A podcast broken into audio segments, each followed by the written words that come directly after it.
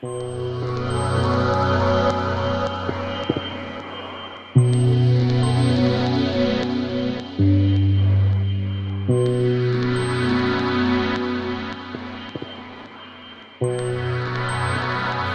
dich, Jakob.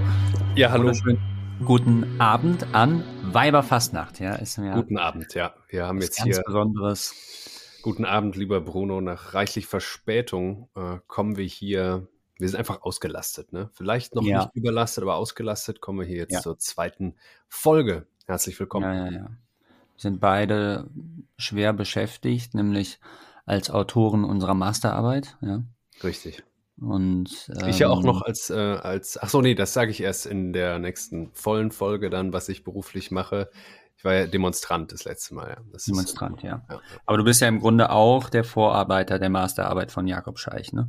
Genau, ja. Also, dass ich meiner Masterarbeit vorarbeite, ist klar. Ne? Wobei man natürlich sagen kann, viele große Autoren haben in einem gewissen Sinne meiner Masterarbeit vorgearbeitet. Ne? So, ne? Man fängt nämlich nie von vorne an, da kommen wir gleich zum Thema. Ja. Und man muss das Rad auch nie komplett neu erfinden, ja? Ja, jedenfalls Sondern wäre das wünschenswert, ne? Ja. Dass man das Ganze auch mal von hinten aufzäumen darf.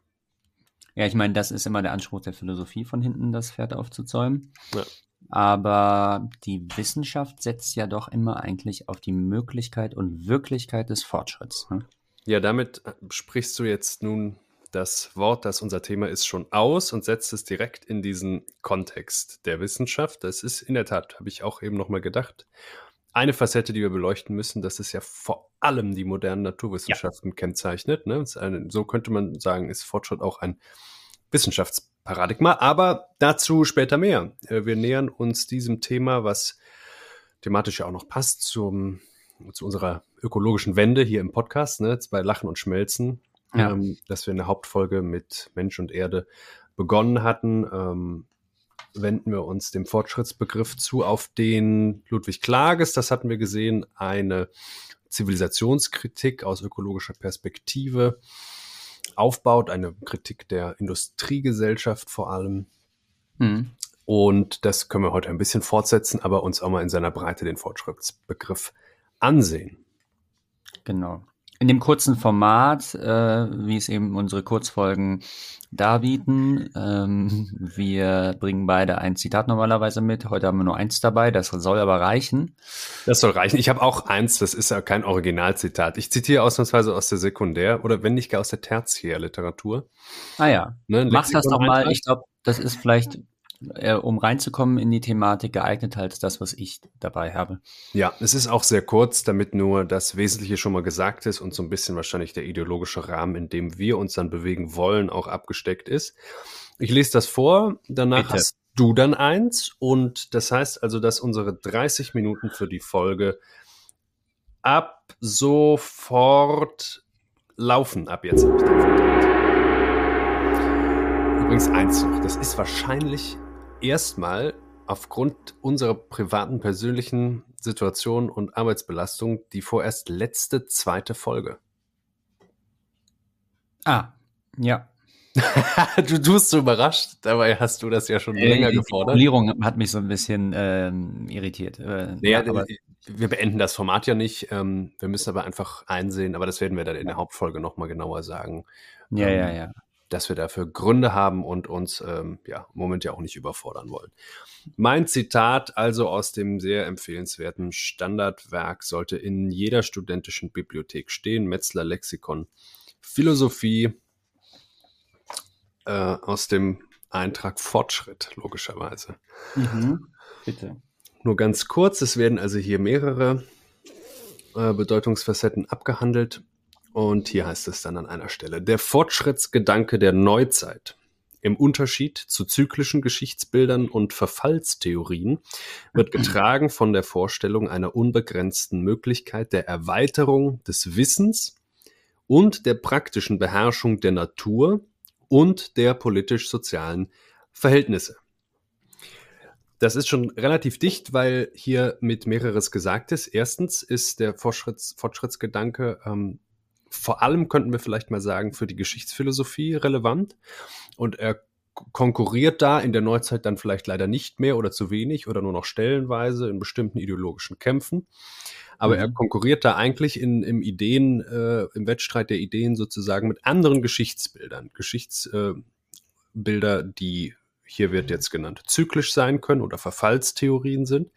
Also mhm. man könnte sagen, während der Fortschrittsbegriff ja mit einem äh, Kulturoptimismus einhergeht, ja, also mhm. die Dinge mhm. werden immer besser, ist das mhm. ja nicht gleichzeitig äh, alternativlos, sondern hätte zum Beispiel mindestens die Alternative des Kulturpessimismus. Das heißt, wir bewegen uns nicht auf einem äh, besseren, immer besseren Zustand, womöglich sogar ad infinitum zu, sondern wir bewegen uns von einem Zustand, der eigentlich besser war, weg. Wir machen also keinen Fortschritt, sondern Rückschritte. Das wäre der Kulturpessimismus.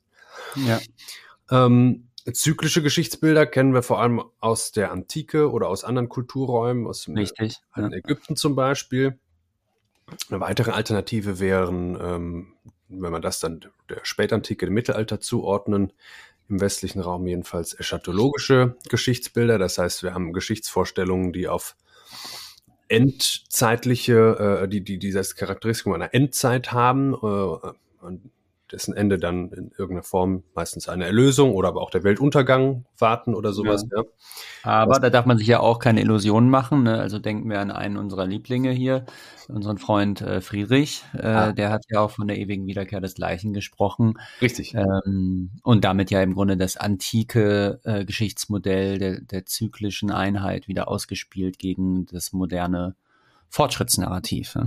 So ist es. Ähm, Friedrich hat äh, verstanden, dass ähm, ja, es gerade konkurrenzlos eigentlich das Fortschrittsdenken waltet, gerade zu seiner Zeit, als die Industrialisierung so langsam Fahrt aufnimmt, auch in Europa äh, im späten 19. Jahrhundert. Und äh, wie es so seine Masche war, hat er sich in der Antike versucht zu bedienen und dort hat er dieses zyklische äh, Verständnis ähm, vorgefunden. Ja. Aber man muss doch sagen, dass äh, er hat da vielleicht versucht, den Kampf aufzunehmen. Aber was wir auch sagen müssen, ist ja, dass äh, Fortschritt erstens nicht philosophisch alternativlos und irgendwie ein neutraler Begriff ist. Selbst in der Wissenschaft werden wir gleich sehen, muss das kritisiert werden.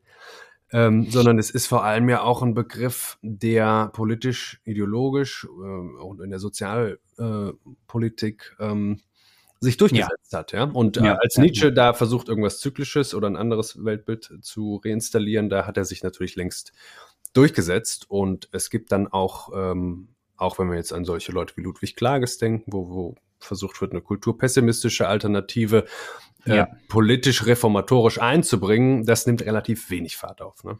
Ja, also wir müssen, damit wir jetzt nicht komplett äh, eine halbe Stunde aneinander vorbeireden, ja. ähm, uns darüber verständigen, ähm, wenn wir das Wort gebrauchen, Fortschritt, Fortschritt in Bezug auf was? Weil ähm, das, wenn man es philosophisch wendet, dann kann man dem Fortschritt in allerlei Weise irgendwie Eigenschaften oder, oder Verhaltensweisen zuordnen und so weiter.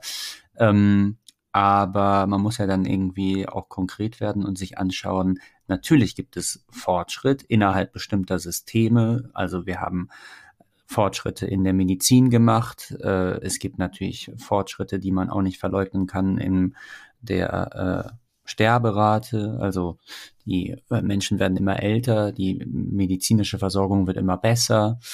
wir drängen die ganzen großen äh, Krankheiten haben wir eigentlich fast alle besiegt, äh, mhm. wo die Menschen früher wie die, wie die äh, Fliegen gestorben sind, ja. Ähm, dann Alphabetisierung, ja, mhm. äh, wäre ein weiterer Punkt. Äh, die ein, weitgehende Eindämmung von Kriegen, die im Mittelalter noch an der Tagesordnung standen, ja. Ähm, Versorgung mit den Grundbedürfnissen, äh, ähm, also mhm. Menschen müssen nicht mehr hungern, sie müssen nicht mehr dursten äh, und Durst erleiden und all solche mhm. Dinge. Und dann kann man natürlich ähm, erstmal ein, sozusagen ein Mindestmaß an Fortschritt muss man auf jeden Fall zugestehen, jedem Fortschrittsideologen. Und dann kann man natürlich kritisch zurückfragen, ja gut, aber wenn wir jetzt zum Beispiel an die Güterverteilung denken, ja, die Länder sind alle reicher geworden, vor allen Dingen die Industriestaaten, aber wie sieht denn die Verteilung aus? Ist die gerecht? Mhm. Muss man ja als Marxist dann fragen, ähm, wer hat denn welcher Teil der Gesellschaft genießt denn eigentlich diesen Fortschritt, ja? ja. Äh, oder die Früchte des Fortschritts? Wer darf die schälen und wer darf die essen, ja? ja. Ähm, müssen das Früchte, die erst noch geschält werden müssen und, und einen Kern haben, auf den man dann beißen kann? Ja, genau. Ja. Ähm, ja, es sind vor allem Früchte, die äh, erst noch importiert werden müssen, würde ich sagen. Ne? Und ist richtig. Da, wo man sie hernimmt, gibt es sie dann nicht mehr. Das wäre eigentlich so ein ganz schönes Fortschritts, so eine Fortschrittsmetapher. Genau.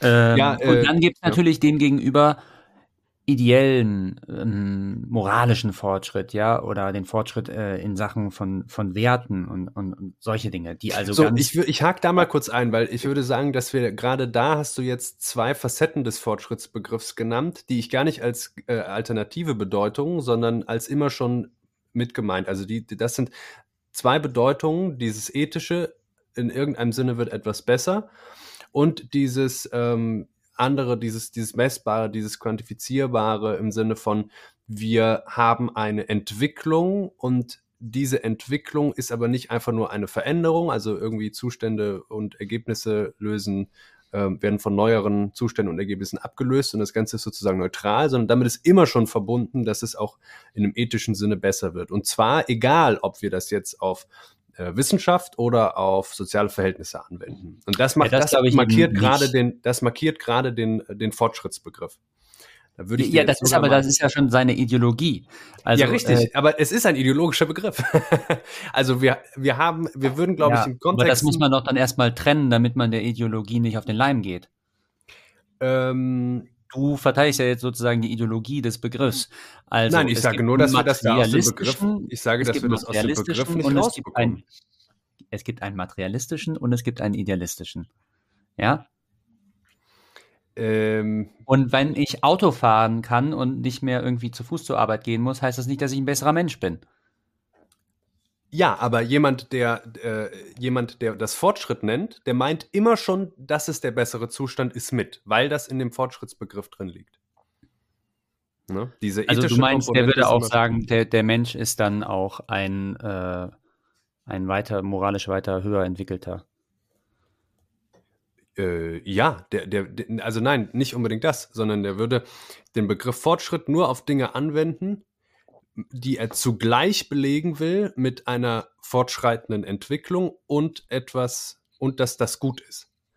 Also er würde es, ja, wenn er sozusagen, ähm, und das könnte man ja tun, ne? man könnte ja sagen, gerade mit dem Beispiel von technischem Fortschritt, können wir beobachten, dass Dinge möglich sind, die vorher nicht möglich sind oder irgendwas machbar ist, was vorher nicht machbar ist. Wir können fliegen, wir sind wir können, in der Luft. Genau, ja. wir, können, wir können fliegen. Und Man könnte in Flugzeugen auch äh, Fl äh, Luft verkaufen, ne? geht auch. Richtig. Und äh, wir können innerhalb dieser, sage ich mal, Logiken oder Sphären, ja, ob das also so was wissenschaftlich-technisches ist ähm, oder auch was Soziales, du hast eben da Kriterien genannt, womit die Sozialforschung den Fortschritt von Gesellschaftern festmacht, ja, also medizinische Entwicklung, ähm, ähm, Alphabetisierung, steigende Lebenserwartung, sinkende Lebenserwartung, Kindersterblichkeit und so weiter. Mhm. Äh, innerhalb von diesen Einzelnen ist es klar, dass man, dass man äh, Fortschritt messbar machen kann, weil man mit den Kriterien, die jeweils für diesen Bereich gelten, arbeitet.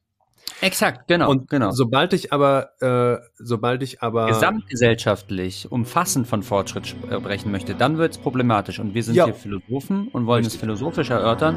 Und deswegen ist der Fortschrittsbegriff allemal ambivalent. Ja, können wir uns darauf einigen? Äh, mehr als ambivalent. Ich kritisiere ja. ihn ja gerade, indem ich sage, dass er, indem er immer das, was er bezeichnet, auch als ethischen Fortschritt mitmeint. Dass er gerade deswegen